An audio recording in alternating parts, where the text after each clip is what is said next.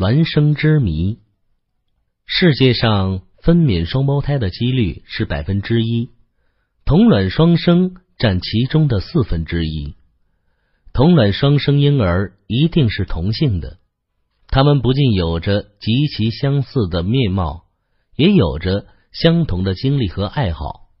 为此，美国、意大利和日本等国家对此都设立了专门的研究机构。美国芝加哥大学尼乌曼教授，他自己是孪生，有专门探寻孪生之谜。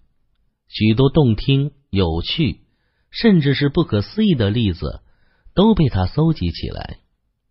美国俄亥俄州有一对孪生子，从小就被分开了。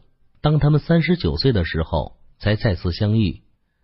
两个人发现彼此都受过法律教育。机械制图和木工制作是他们共同的爱好。更令人称奇的是，两个人的前妻同名，儿子同名，甚至续弦妻子的名字也相同。除此之外，喜欢去佛罗里达州的彼得堡度假也是他们的相同之处。还有一对孪生姐妹，也是从小分离，两个人在十几年后相约回家。他们约好在车站见面，其中一位在见面之前临时决定去剪发。见面时让他吃惊的是，姐姐也同样剪了短发。他们更惊讶的是，两个人还穿着同样的上装、同样的裙子、同样的皮鞋，提着同样的手提包。一九六一年，美国有一对三胞胎兄弟出生了，他们出生后。三个不同的家庭分别抚养了他们，他们在一九八零年重逢了，彼此发现生长在不同环境的三个人，许多的习性都是相同的，比如喜欢吃意大利餐，喜欢听柔和的摇滚乐，还喜欢摔跤，而且三人虽然都有很高的智商，但数学同样都不及格，同时三个人。都有被精神医生治疗的经历，甚至三个人重逢时，大家拿出了同一个牌子的香烟。近年来，不少这种神秘的同步信息在我国开展双胎或多胎的遗传研究中被发现。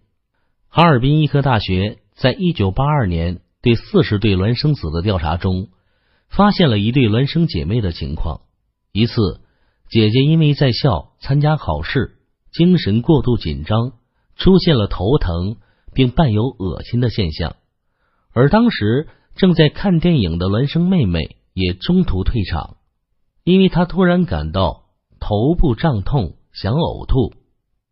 又有一次，妹妹在医院做人工流产手术，而姐姐正在家中做家务，她也突然感到腹部疼痛。姐姐的病痛。随着妹妹流产手术的结束而消失了。人们从双胞胎身上的这些奇特现象中，发现了一系列新的问题：双胞胎是怎样进行心灵上的沟通的？他们的同病相怜、心心相通是什么原因造成的呢？